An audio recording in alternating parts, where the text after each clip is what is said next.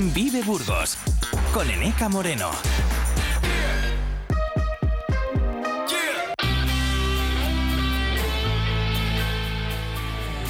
¿Qué tal? Muy buenos días. Una nueva temporada, no sé, ¿eh? pero dos nuevas horas de radio en directo, eso se lo aseguramos, desde ahora y hasta las 12, eh, con eh, temas que van desde la parte mm, más humana relacionada con la sanidad, además, que al final es lo más importante, lo que más nos preocupa, y especialmente la de los más débiles, la de los pequeños, la de nuestros hijos. De eso vamos a empezar hablando hoy a través de una campaña de recogida de firmas que ha puesto en marcha la madre de, seguro que recuerdan esta historia, de Pablo, un niño que el año pasado estuvo a punto de morir en el Hospital Universitario de Burgos por una infección respiratoria, esperando que llegase un eh, sistema, el eh, famoso ECMO, que, que, le podría salvar la vida. Llegó in extremis y consiguió que esta historia tenga un final feliz, pero sus padres quieren que, ninguna familia más tenga que pasar por esa angustia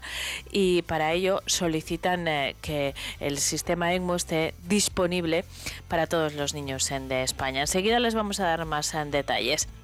Además, hoy eh, y también relacionado con la salud, vamos a, hablar en nuestro tiempo dedicado a la nutrición de eh, los trastornos de la conducta alimentaria. Ayer, día 30, se celebraba el Día Internacional de la Lucha contra estos eh, trastornos con una serie de actividades en el marco de la Facultad de Ciencias de la Salud de la Universidad de Burgos que repasamos de la mano de su decana. Y hoy queremos consultar a nuestras nutricionistas de Clínica Umami sobre esta cuestión.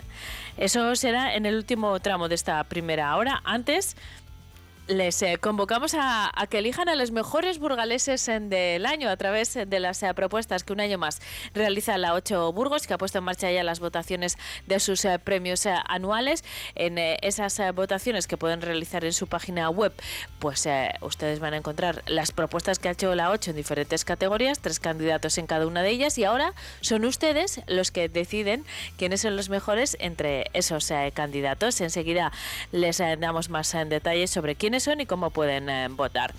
Los viernes, claro, nos vamos al cine, ¿eh? como todas las eh, semanas, repasaremos la cartelera de estrenos que llega a los cines Van Golen y también la agenda deportiva del fin de semana con mi compañero Sergio González. También hacemos una visita cada viernes a Avalon.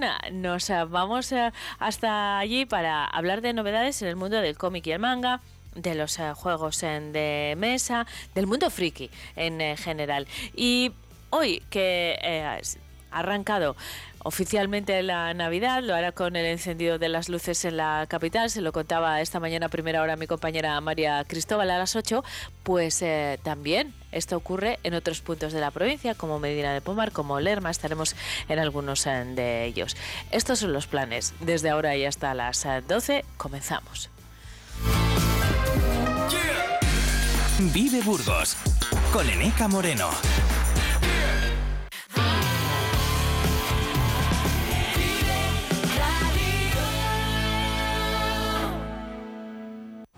Yo nunca me he dejado llevar por las modas, pero... Pero es que los vehículos Nissan de ocasión están que se salen, con entrega inmediata, tres años de garantía y no pagas hasta abril de 2024. Ven a tu concesionario Nissan y estrena la ocasión que se lleva ahora, financiando con RCI Bank. Más información en nissan.es. Acércate a tu espacio Nissan, Ibermotor de Santiago, en Burgos. La Junta de Castilla y León impulsa las inversiones y obras de tu ayuntamiento para que tengas unos servicios e infraestructuras modernas, eficaces y sostenibles. Porque nos importas, porque te lo mereces. En tu pueblo o en tu ciudad, aquí invierte Junta de Castilla y León. Esta casa es nuestro templo. Siente la energía fluyendo desde las paredes hacia... Uf, pues entre el gotel y la moqueta va a costar que fluya. Es momento de darle una vuelta a la decoración de tu casa. En Bricocentro tenemos todo lo que necesitas para cuidar tu hogar. Acércate ya y descubre todo lo que podemos hacer por tu hogar. Bricocentro. Bricocentro en Burgos, en sus dos direcciones de siempre, Monte de la Abadesa y Calle Vitoria, Polígono Plastimetal.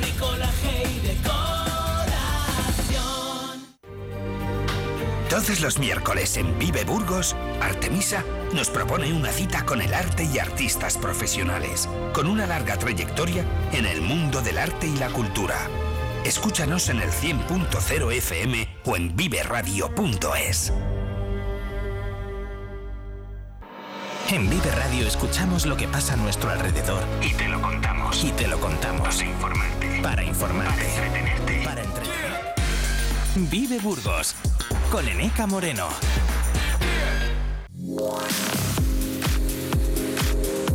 Vive en la mañana, Burgos. Hoy invitamos a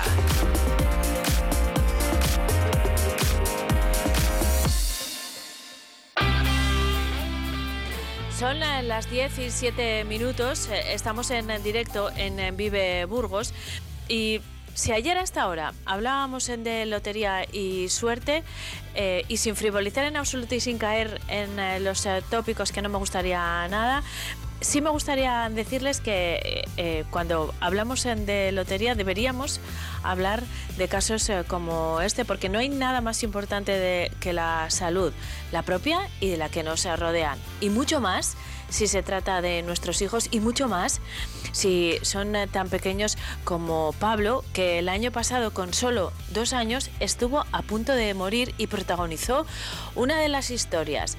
Seguro más emotivas que se han eh, vivido en el eh, Hospital Universitario de Burgos, pero es que fue casi de película, porque en una cuestión de horas se armó una operación que implicó a médicos eh, madrileños del Hospital de Málaga también y del Hospital de Burgos que se coordinaron, insisto, a través de WhatsApp y en cuestión de horas para salvarle la vida a Pablo y lo lograron. Pero, pero fue casi casi un eh, milagro porque eh, todos eh, estuvieron sufriendo hasta el último minuto. Seguramente entre esas personas, además del propio Pablo, que más sufrió la angustia es nuestra siguiente protagonista, Cristina Ducar, que es la madre de Pablo. ¿Qué tal, Cristina? ¿Cómo estás? Buenos días. Hola, buenos días. Bien, gracias. Cristina, fue tan complicada esa situación que todos la tenemos eh, muy fresca, ahora la recordamos, pero que os ha hecho, primero, eh, entiendo que, que valorar las cosas de otra manera, pero sobre todo poneros en marcha para que una situación como la que desgraciadamente tuvisteis que pasar tu familia y tú no vuelva a ocurrir. Ese es el motivo de nuestra conversación. Vosotros habéis montado una, una recogida de firmas a través de Change.org para eh, ¿con qué objetivo? Cristina, cuéntanoslo tú. Bueno, pues el objetivo principal es presionar en cierto modo al Ministerio para que el transporte ECMO salga adelante. Eh, sabemos que, vamos, el tema no está parado, están teniendo pues muchas reuniones y con proyectos y pero la verdad que va todo muy lento. El año pasado sí que es verdad que notamos que con lo que le había pasado a Pablo en ese sentido se pusieron un poco las pilas y una vez de que Pablo ha caído en el olvido, esas reuniones pues están espaciando, están siendo un poco más complicadas.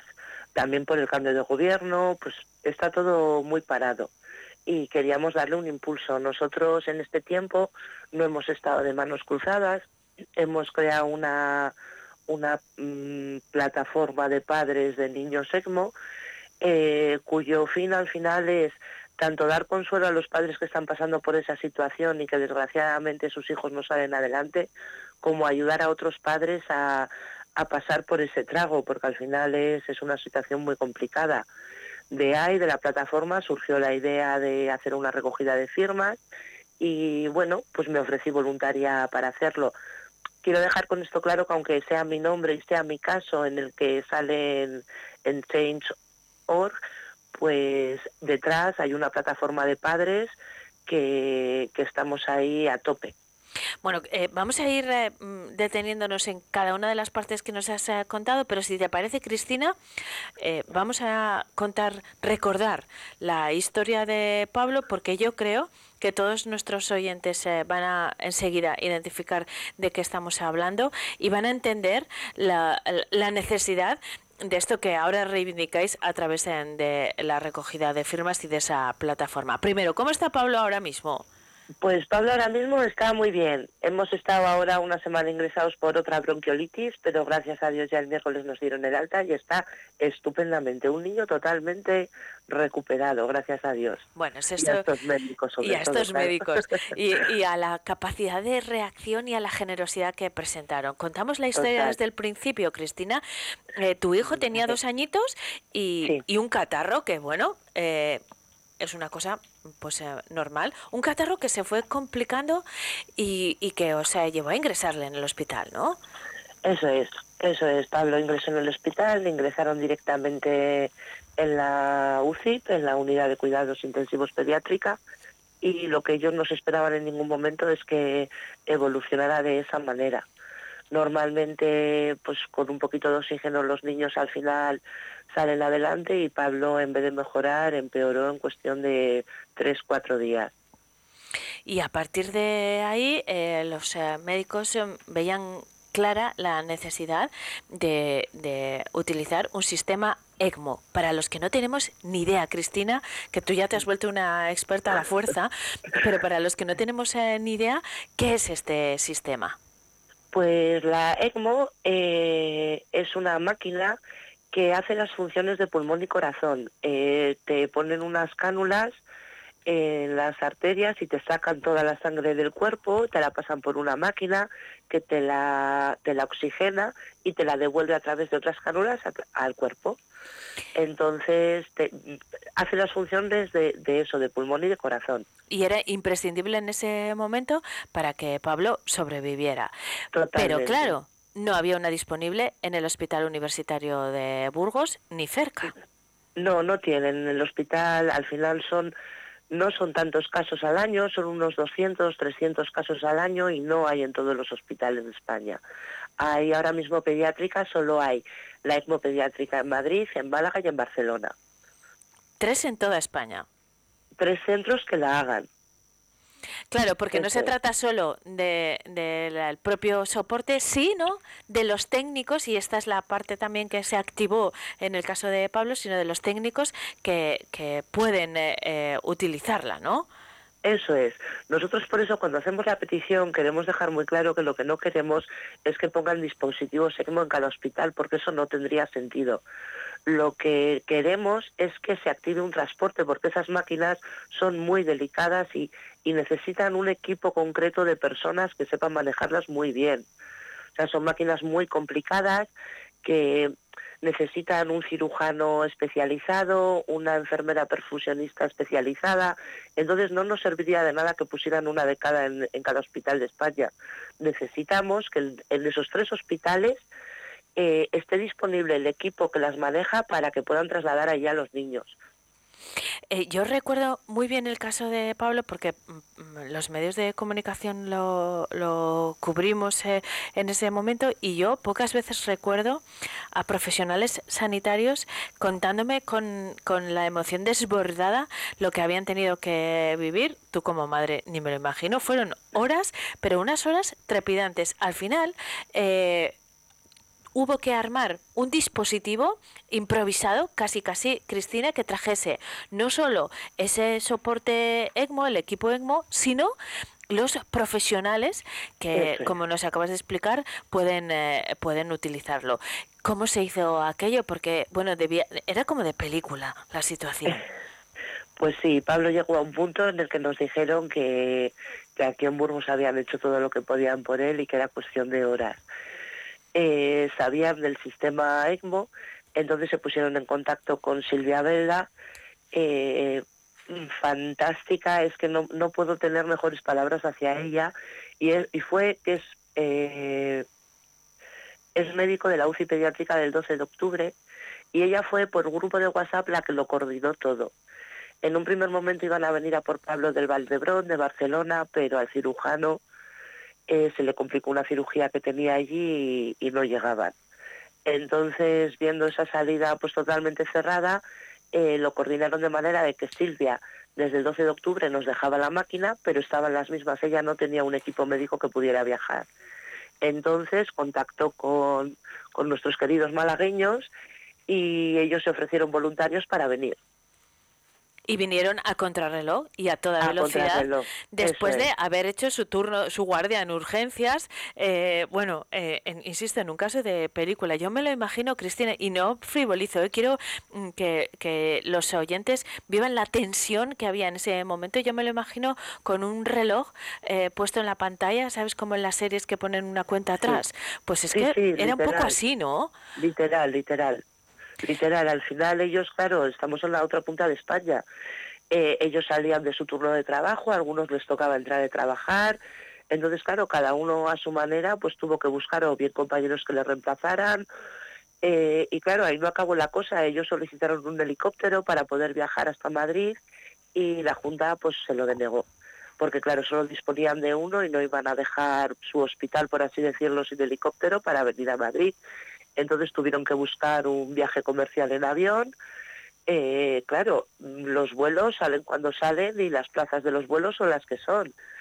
Eh, tuvieron muchos problemas también para sacar el material quirúrgico de allí, porque al final, pues, eh, la burocracia tienes que pedir muchos permisos, primero al hospital, a la Junta de Andalucía, viajar a Madrid, en Madrid exactamente les pasó lo mismo. Entonces, lo que nosotros queremos al final es que esas horas de angustia que nosotros mirábamos el reloj, recuerdo que no nos avisaron hasta las 2 de la mañana de que venían a por él y, y claro, la cosa era que a las 4 cogían el vuelo, a las 6 llegaban a Madrid, era todo como muy... Y claro, Pablo iba empeorando no sabíamos con certeza siquiera si para cuando todo eso llegara aquí al hospital de Burgos, Pablo iba a seguir con vida. Perdóname que me emocione, pero es que... No, es que fue muy intenso, ¿eh? No me extraña. Y estamos hablando de esto, Cristina, ahora que, que eh, esta historia ha tenido un final feliz, que Pablo está estupendo, a ver, que no acabó ahí, ¿eh? que el equipo llegó a tiempo, pero después de eso hubo que trasladar a Pablo a Madrid, donde estuvo mucho tiempo ingresado. Fue un proceso de recuperación lento que afortunadamente ha salido bien, pero que, que supuso un nivel de angustia eh, muy serio y que en otros casos no ha tenido un final feliz. Eh, lo que vosotros pedís a través de la plataforma y de esta mm, recogida de firmas es que esa situación que se improvisó en el caso de Pablo esté ya protocolizada, de modo que cuando se produzca una situación eh, similar, todo esté preparado para actuar lo más rápido posible, porque el tiempo es clave. Eso es, eso es.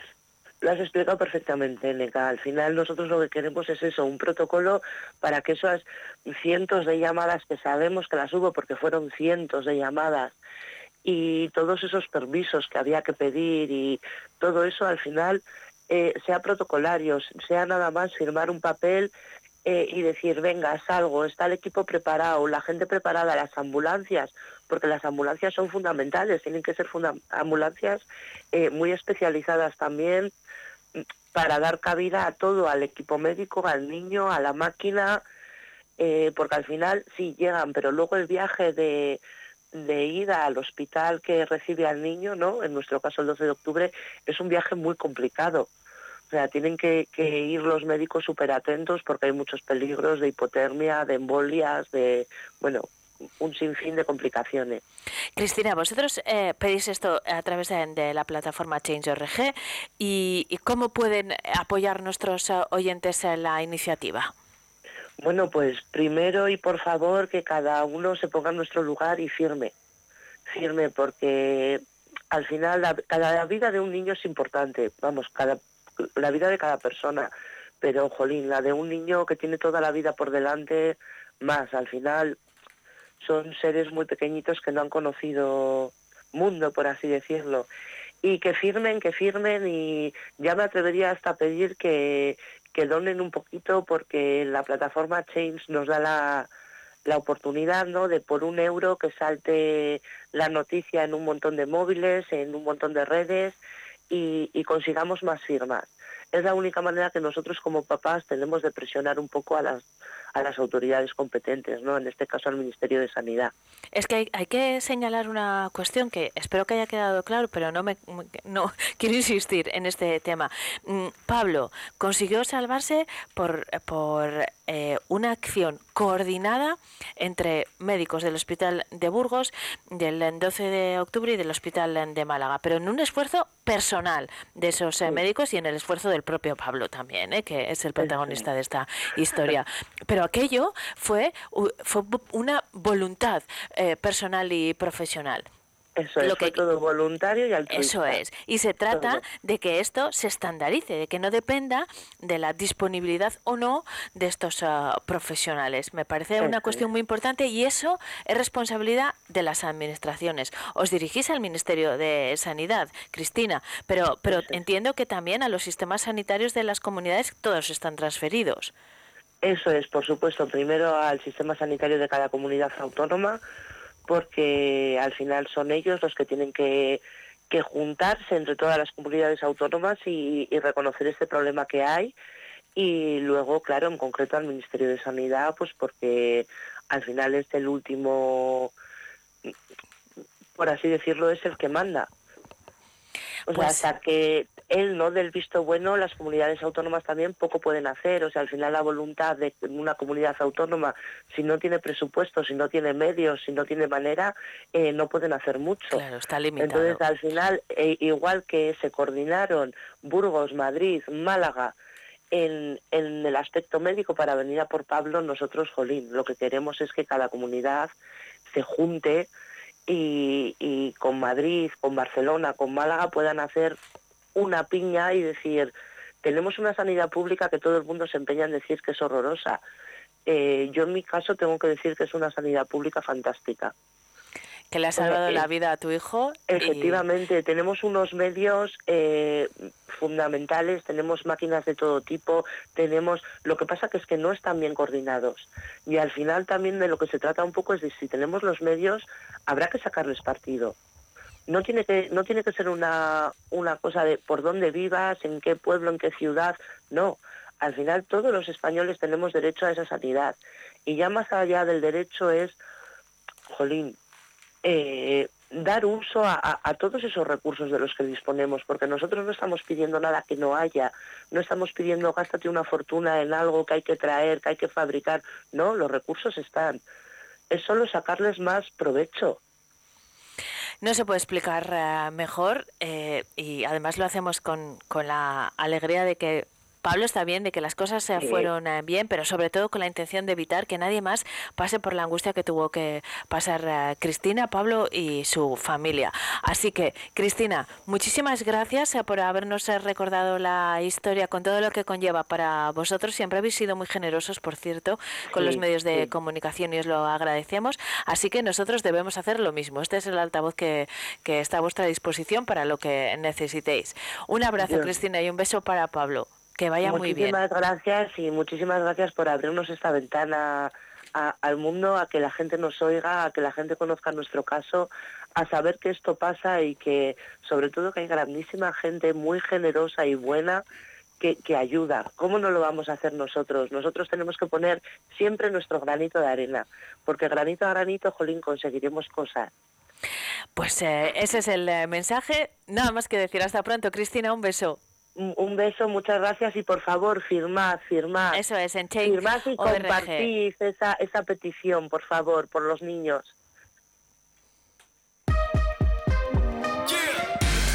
Vive Burgos con Eneca Moreno. La Junta de Castilla y León impulsa las inversiones y obras de tu ayuntamiento para que tengas unos servicios e infraestructuras modernas, eficaces y sostenibles. Porque nos importas, porque te lo mereces. En tu pueblo o en tu ciudad, aquí invierte Junta de Castilla y León. ¿Perros? Tres. ¿Fiestas? ¿Alguna? ¿Robots aspiradores? Uno. Dos. Doy fe de que esta alfombra lo ha vivido todo. No hace falta un notario para ver cuando una alfombra lo ha vivido todo. Ven ya a Bricocentro y descubre nuestra gran colección de alfombras para todos los gustos y estilos. Bricocentro Bricocentro en Burgos, en sus dos direcciones de siempre, Monte de la Abadesa y Calle Vitoria, Polígono Plastimetal.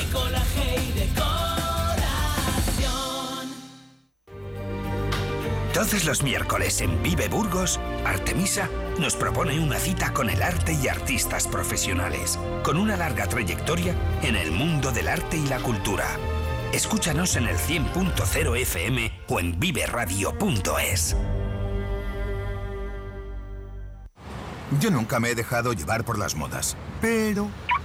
Pero es que los vehículos Nissan de ocasión están que se salen, con entrega inmediata, tres años de garantía y no pagas hasta abril de 2024. Ven a tu concesionario Nissan y estrena la ocasión que se lleva ahora, financiando con RCI Bank. Más información en nissan.es. Acércate a tu espacio Nissan, Ibermotor de Santiago, en Burgos. Vive Burgos con Eneca Moreno.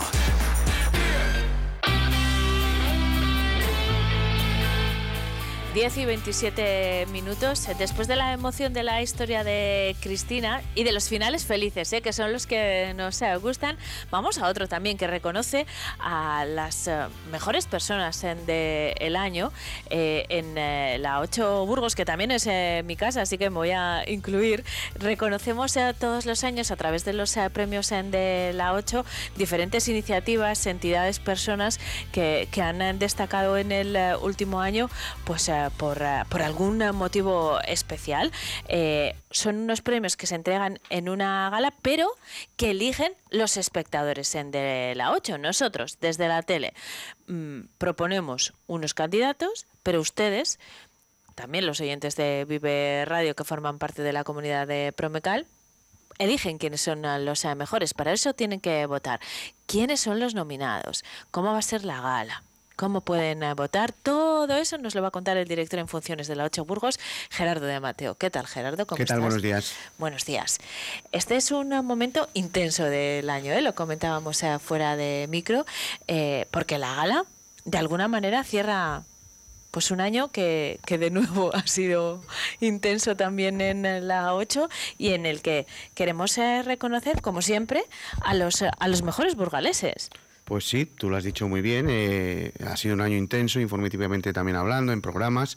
Ha habido muchos cambios también en, la Ocho Burgos. Eh, y, bueno, pues llega ese final en diciembre, donde se premia y se valora sobre todo. Yo creo que ganar o no, eh, casi es lo de menos. ¿no? Lo importante es poner en valor pues a, a que estas 15 asociaciones, personas, personalidades que son los nominados este año por el grupo de redacción y por todos los equipos de la Ocho Burgos, en el que salen muchos nombres, a veces todos los años dices, venga, otra vez la gala, ¿a quién vamos a nominar si ya están todos? Pero es que salen y salen y el año que viene saldrán, porque en Burgos se hacen muchas cosas y muy buenas y qué menos que pues ponerlas en valor y hacer esta especie de, de premiados que para mí ganan todos, ¿no? Claro, es un reconocimiento general, ¿no? Como decías, más que un premiado, es un reconocimiento. Claro, porque van a estar durante todo el mes hablando, pues mira, aquí en Vive Radio, en Onda Cero, en la Ocho Burgos, en Diario de Burgos, y, durante un mes se va a hablar de ellos con entrevistas, con, mm, con campañas, y la gente va a conocer qué hacen los burgaleses y burgalesas, ¿no? ¿Te parece si eh, nos dedicamos a eso un ratito, justamente a conocer a los eh, nominados? Porque claro, eh, les he dicho que ustedes deciden, ¿eh? Aquí se trata de votar a través de la, página web. Ahí verán un, banner que pone votaciones. Y, y te ustedes... Voy a decir una cosa. Dime. Casi 5.000 votaciones ya en... Yo ya he votado. En, en cuatro días. Yo siempre voto, yo propongo y voto también como ciudadana. Es una barbaridad, ¿eh? Es una barbaridad, pero esperamos más. porque Hasta el día 15. Eh, Eso es lo más importante. Hasta el día 15 pueden entrar en esa, eh, a través del banner en esa web y votar a los candidatos. Nosotros proponemos tres en cinco categorías. Correcto, mira, la primera sería en orgullo rural, ¿no? Que, que bueno, pues yo estoy dedicado mucho a los pueblos y, hay que ponerles eh, arriba del todo porque hay que hacer pueblo y hay que hacer pues rural, ¿no? A mí me ha costado mucho decidir en esta categoría, hay, hay, tres muy buenas, ¿sabes? ¿Quiénes son? A ver, pues recuérdanoslo. pues eh, tenemos la Asociación Cultural Manapites, eh, que tú acabas de hablar ahora de que necesitas firmas. Bueno, pues hay, eh, obviamente, aquí hay que firmar, se ha firmado mucha gente para salvar la iglesia de Fuente Odra. Eh, Fuente Odra es una pequeña localidad que se ubica en la provincia de Burgos y que solo hay siete habitantes, ¿eh? Y han los siete magníficos. Los siete magníficos. Sí. la, la, Asociación Les saludamos Cultural aquí hace poco. Sí. Y, y, el único objetivo que tienen es evitar ese derrumbe de la iglesia parroquial. Han hecho ya mucho, eh, todos los tejados, las naves, o sea, pero bueno, faltan cosas más. Bueno, bueno pero consiguieron salir de la lista negra sí, sí. De, de, Hispania sí, Nostra, que estaba en riesgo de derrumbe, y han logrado salir de ahí, que muy muy pocos eh, templos o muy, muy pocos mm, eh, elementos del patrimonio han conseguido retrotraer esa situación, ¿eh? que ya Ellos es suficiente. Y por eso están nominados también. Asociación Cultural La Manapites, Salvemos la Iglesia de Fuente Odra. Otra muy conocida, pues eh, la Asociación Sadgil. Sí. Eh, ha recuperado escenarios usados en la provincia de Burgos pues para el rodaje de películas. En esta ocasión hablamos de, sobre todo del bueno, el feo y el malo, con ese objetivo de, en el término de Santo Domingo de Silos, pues eh, el cementerio, esa mítica escena del duelo entre los tres protagonistas, pues han hecho una labor encomiable, 5.000 tumbas, y ya no dan abasto,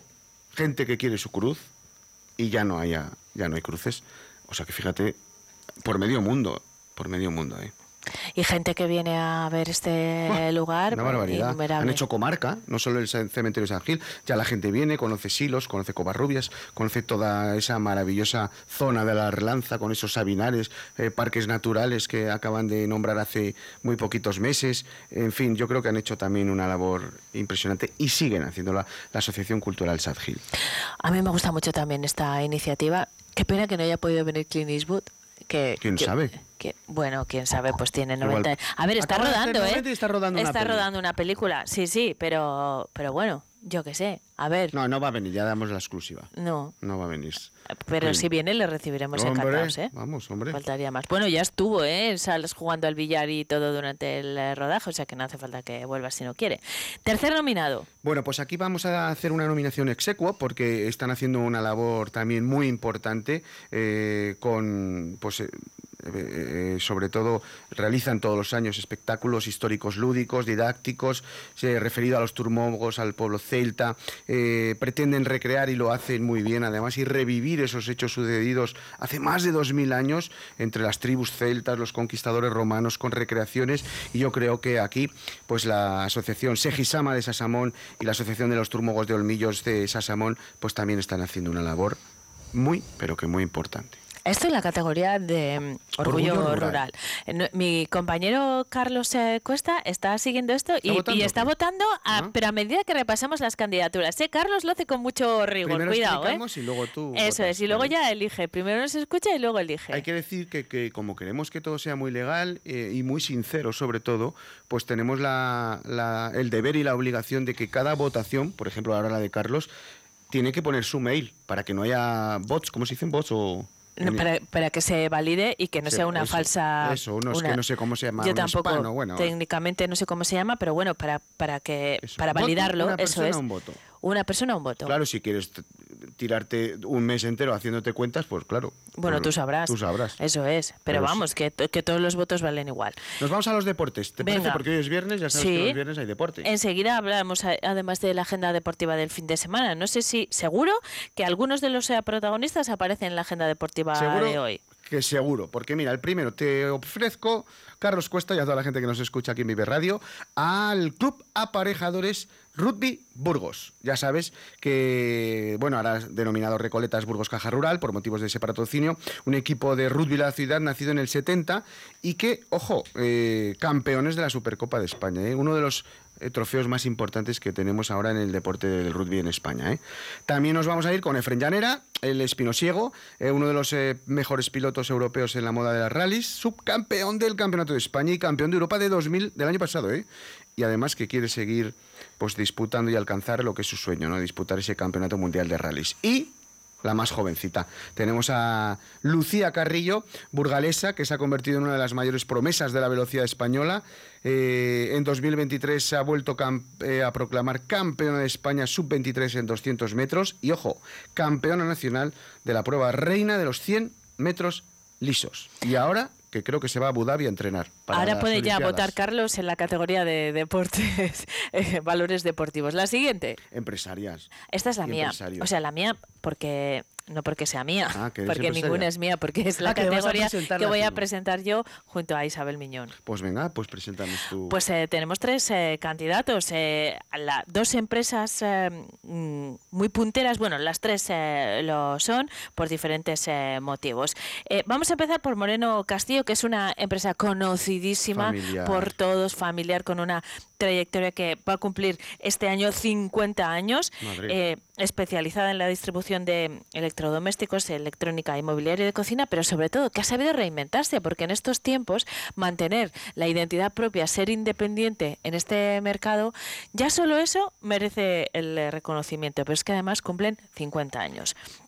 También está nominado Norsol, una empresa especializada en energía fotovoltaica que eh, realizan todo el proceso ¿eh? mm, de, la energía fotovoltaica, desde las instalaciones, cogen el sol, cogen un poquito de sol, lo sistematizan, pero, pero realizan también el eh, mantenimiento. son además una empresa muy joven que acaba de mudarse a unas instalaciones en las que hablan con su ejemplo, no solo se dedican a realizar instalaciones, es que la suya es cero emisiones y hasta les sobra energía que, luego distribuyen, ¿eh? de la que producen en su propia planta. Y además está nominada eh, Industrias de Lubierna, Ubisa, bueno, crees como la conocemos, la mayoría de todos, que también lleva 50 años em, de historia eh, dedicados a la tecnología de la transformación del alambre de acero y, y al revestimiento.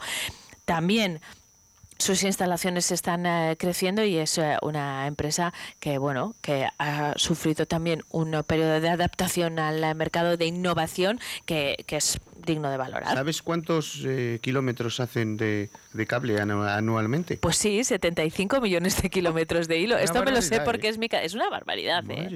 Bueno, pues eso se hace aquí al ladito. Y, estas son las tres nominadas. Vota, Carlos.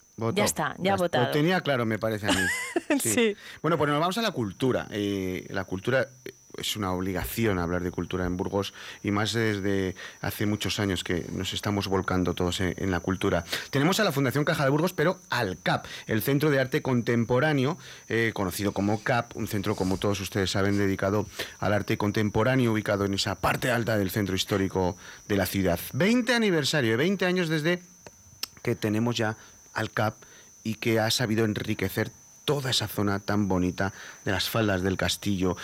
Ahora quiero acordarme, aunque no tengo nada que ver, ¿no? Pero esos conciertos en el CAP, que, también tienen ese, nombre de las festas de, las escaleras, son ¿eh? maravillosas, es verdad. Bueno, pues también tenemos eh, al Festival de internacional ¿eh? de mujeres creadoras de Castilla y León. Un festival que nació con ese deseo de unir las voces e inquietudes de las mujeres creadoras eh, entendiendo, por supuesto, lo de la creación en un amplio sentido, ¿eh? Eh, humanista, vibrante, ese objetivo de dar valor a la mujer, reflejar su alma, su intensidad. y te voy a decir una cosa, que ponen en, la comarca de la Arlanza, en Covarrubias y en toda esa zona, un fin de semana, pero que van miles de personas y te puedo decir que las actuaciones que llevan son de lo mejor que tenemos en España. ¿eh? Sí, me consta. También, ¿sabes qué pasa? Que tanto el CAP como el Festival Internacional de Mujeres Creadoras han pasado por aquí con sus eh, iniciativas. Les queremos mucho a todos, pero claro, los terceros nominados son pero que son colaboradores de Vive Radio, iba a decir, y, les apreciamos especialmente y están aquí todos los jueves pues hablándonos de música.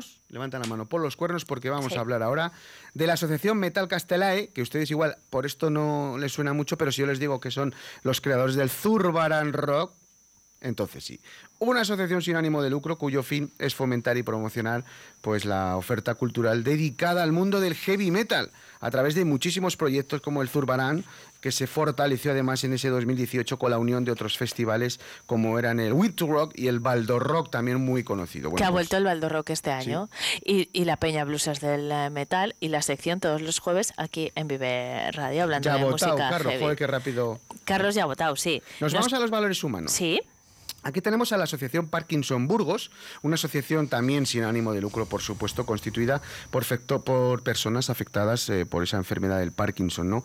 Así como, ojo, sus familiares y personas que están muy pero que muy vinculadas a la asociación Los Familiares, ¿eh? Eh, creada hace 25 años. ¿eh? Han, han ayudado a más de 10.000 personas en ECAE. Hacen un eh, trabajo encomiable, también eh, les hemos saludado en muchas eh, ocasiones, igual que el siguiente protagonista, Fermín González. Un que, grande. Claro, igual por su nombre no le conocen, pero si decimos el cura de la cárcel, todo el mundo sabe quién es. Y en los pueblos muchísimo más, porque estamos hablando de una persona, un sacerdote, que ha pasado más de 40 años como cura rural, en los que, atenta, ha retechado, entre comillas lo pongo, porque en, unos, en algunos pueblos ha hecho absolutamente toda la bóveda y todas las naves, eh, más de 600 iglesias de la provincia. Pero participando directamente, ¿eh? Direct- No, no, con la motosierra. Sí, sí. Que yo lo he visto. Claro. En Ura, por ejemplo, debí trabajar. Más de 1.700 estructuras de tejado. ¿Tú sabes lo que ha ahorrado Fermín González de dinero a los pueblos? Y lo que ha protegido el patrimonio de todos.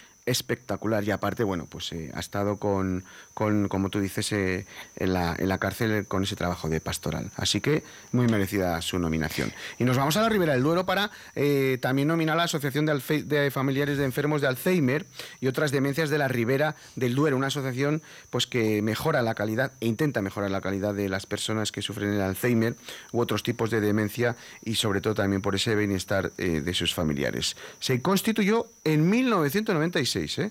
Eh, por unas familias que se movilizaron y, y bueno, pues salió... Estos son nuestros nominados. Ahora, ustedes entran en nuestra página web eh, www.styltv.es, van a encontrar el banner, pinchan, validan su correo, votan y son ustedes quienes deciden los que ganan.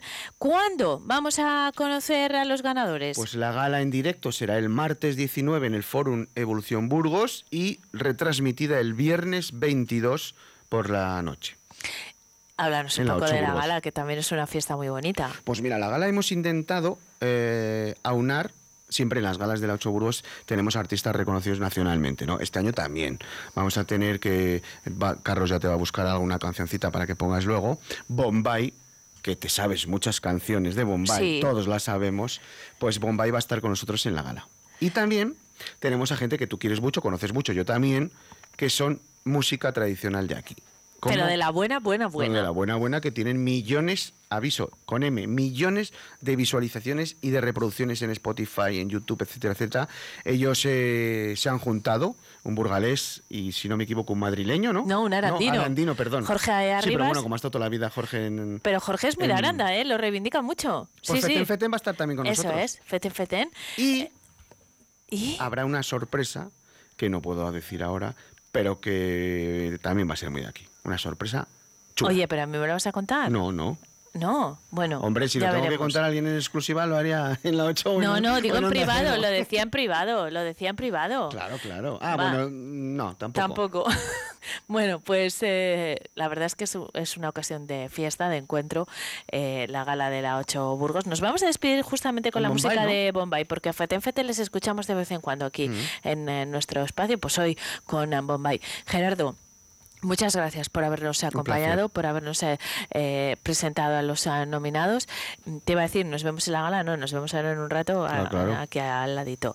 Muchas gracias, que, que vaya muy bien y ustedes voten, que son ustedes los que pueden decidir No por nosotros, sino quiénes por, son. por- por- Eso es. Para que ellos también vean que, que la gente les valora, ¿no? Eso es, y que, y que son ustedes los que deciden, que eso es lo más eh, Carlos, ¿has importante. validado ya tu mail? La has validado, ¿no? Sí, Vale. venga, pues eh, gracias. Nos vamos con eh, Bombay. Ahora vamos a saludar a nuestras nutricionistas con otro tema muy importante, también muy serio, el trastorno alimentario.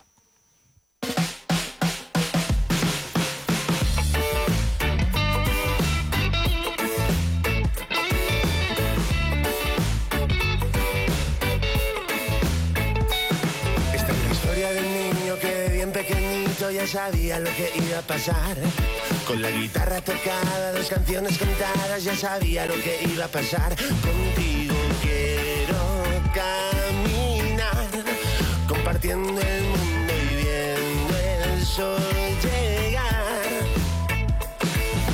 mejor de sus días, la mirada perdida, ya sabía lo que iba a pasar. Va recorriendo la orilla donde el agua y la brisa ya sabían lo que iba a pasar. Contigo quiero disfrutar cada segundo del tiempo viendo el sol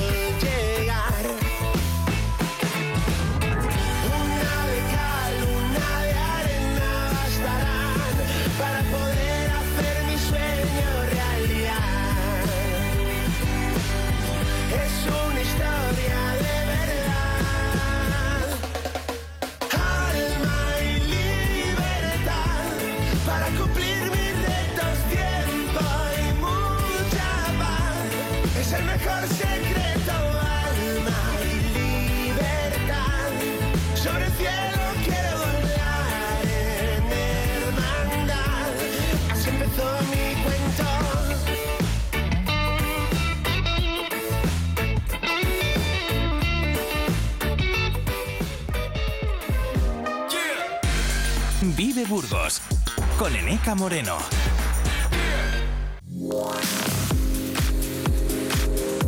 Vive en la mañana, Burgos. Hoy invitamos a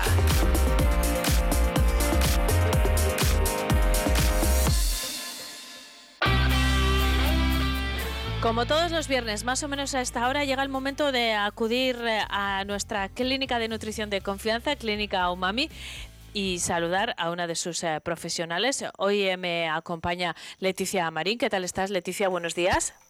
Hola, buenos días, Beneca. Bien.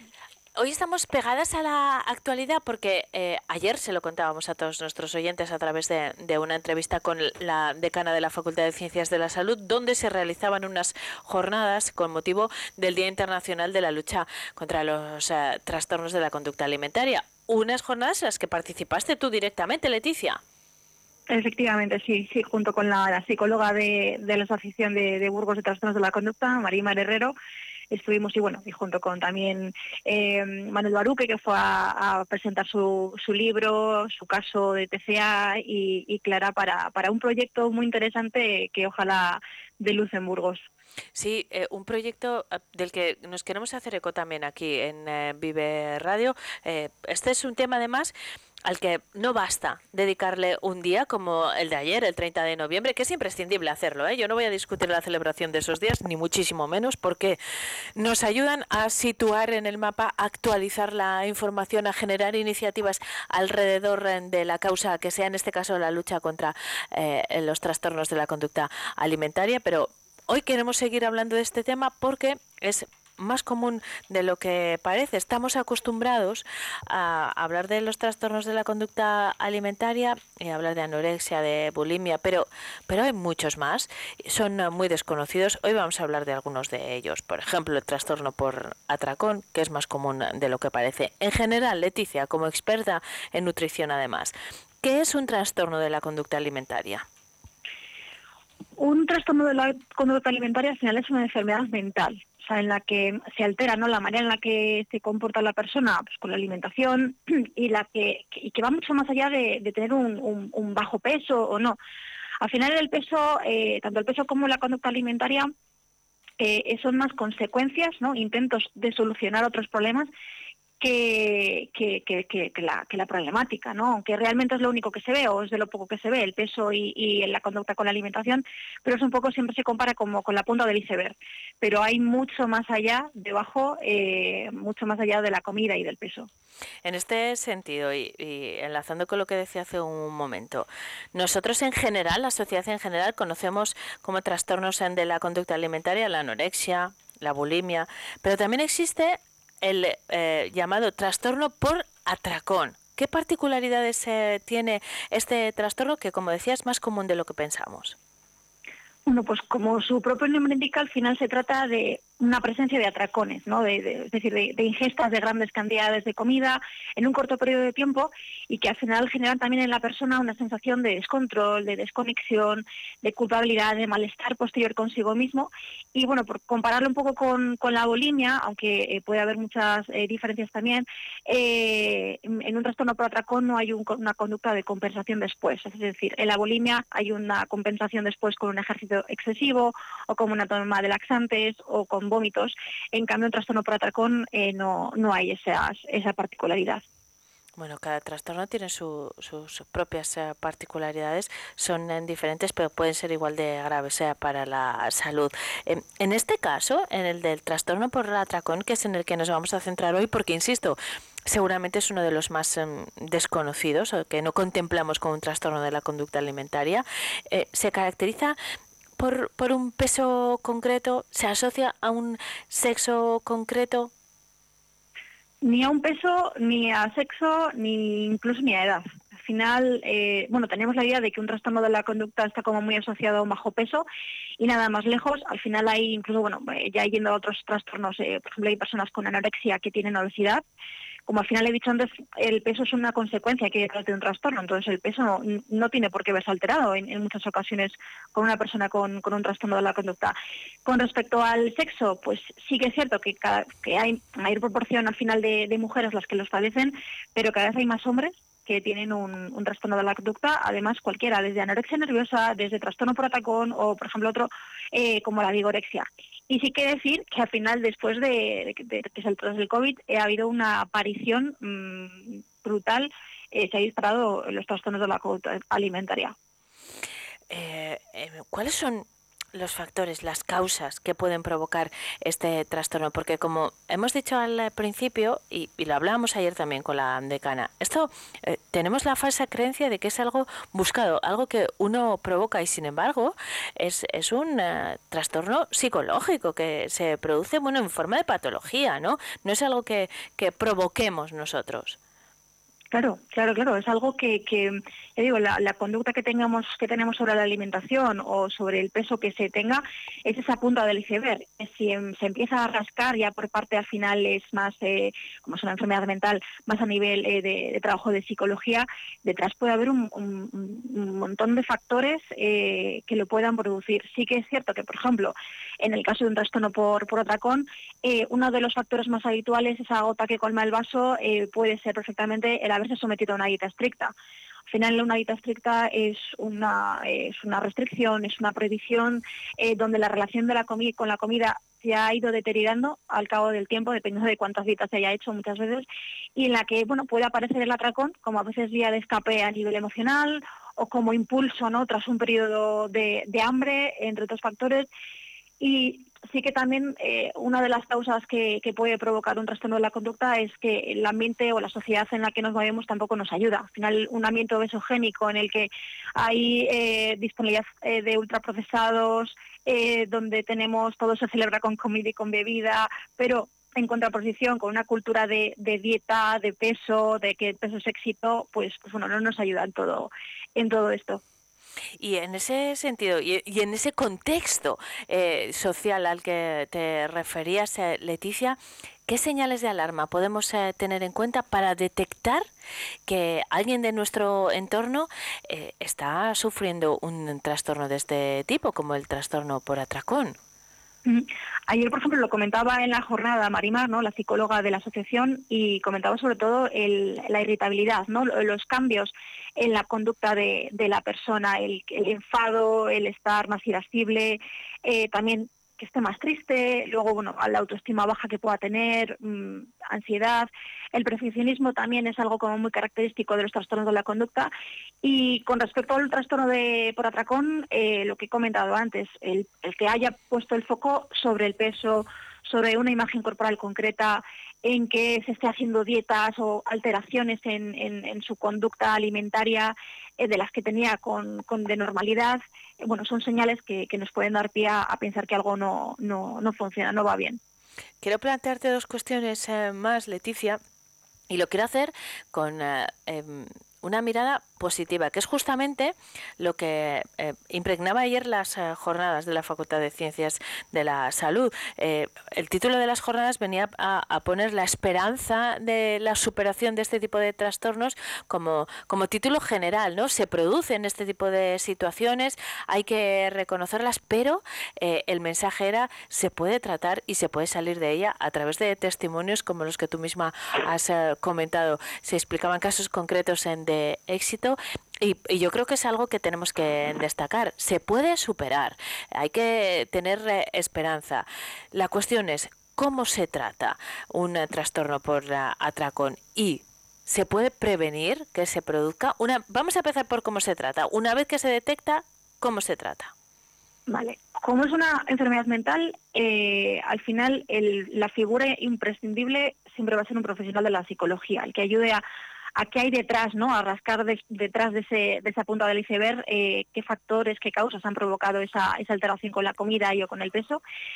Lo idóneo aún así sería poder trabajar en equipo, ¿no? Un trabajo multidisciplinar, ¿no? Que, que cuente con, con profesionales tanto de la psicología, psiquiatría, médicos, pediatras en el caso de que sean eh, menores de edad, eh, obviamente nutricionistas que estén especializados, eso sí, y bueno, otra serie de, profesionales que puedan aportar su granito de arena a la hora de, de avanzar ¿no? hacia, hacia esa recuperación del trastorno de la conducta y sobre todo quizás una de las cosas más importantes es el entorno el apoyo del entorno eh, de la persona que, que sufre un trastorno de la conducta, el darles las herramientas, la información para que comprendan el trastorno de la conducta, para que no lo vean como un capricho, como algo que, que lo está haciendo por llamar la atención eh, y que sepan también cómo, cómo gestionar aquellas situaciones más complicadas con, con- con- en un entorno con, con un TCA, eh, con un TCA cerca. ¿Y, y se puede prevenir, Leticia?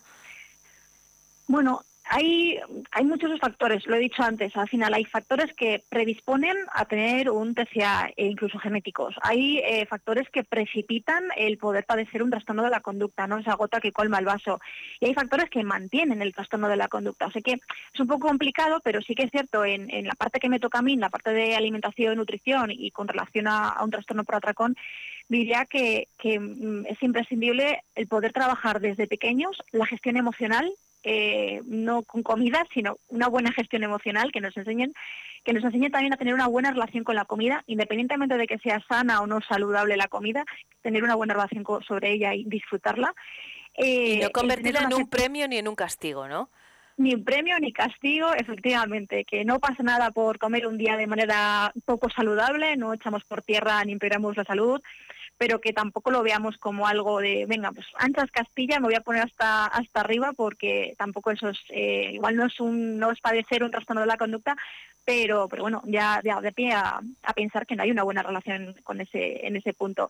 Y luego una aceptación con el cuerpo. O sea, independientemente del peso que se tenga, eh, también es importante eh, verlo ver- verlo así, ¿no? Ahora con el tema de la cultura del peso es otra es otro mundo diferente y, por último lo de las eh, lo de las dietas, evitar hacer dietas restrictivas que al final echen por tierra todo todo lo anterior. Y, mm, y si hay algo que habría que destacar también, por lo que he dicho antes del ambiente obesogénico y tal, es las redes sociales. Al final, eh, mm, las redes sociales también pueden ser otra gota que, que, que- que colme el vaso y que pueda precipitar en trastorno de la conducta, porque bueno, pueden ser las redes sociales muy interesantes a nivel de divulgación, de información sobre estos temas, pero también pueden ser muy destructivas, sobre todo pues en personas más eh, Más más susceptibles claro. como, claro, como Claro. por ejemplo adolescentes. Pues está muy claro, lo que hay que tener es una relación, no solo comer sano, sino tener una relación sana con la comida y si necesitamos hacer dieta por el motivo que sea, siempre relacionado con la salud, pues acudir a expertos como, como las nutricionistas de la clínica Umami, que es lo que hacemos nosotros todos los eh, viernes, mientras tanto las encuentran en la avenida de Cantabria y pueden consultarles lo que quieran. Leticia, ha sido un placer eh, charlar contigo de este tema tan importante respecto a la salud. Así que el próximo viernes no, porque es festivo. Nos eh, volvemos a encontrar con vosotras eh, dentro de dos semanas, ¿de acuerdo? Perfecto. Gracias. Un saludo. En eh, Vive Burgos eh, nos ocupamos ahora de la información. Vamos a actualizar los titulares en de este viernes, en día 1 de diciembre. Eso será a las 11 en punto, en 30 segundos.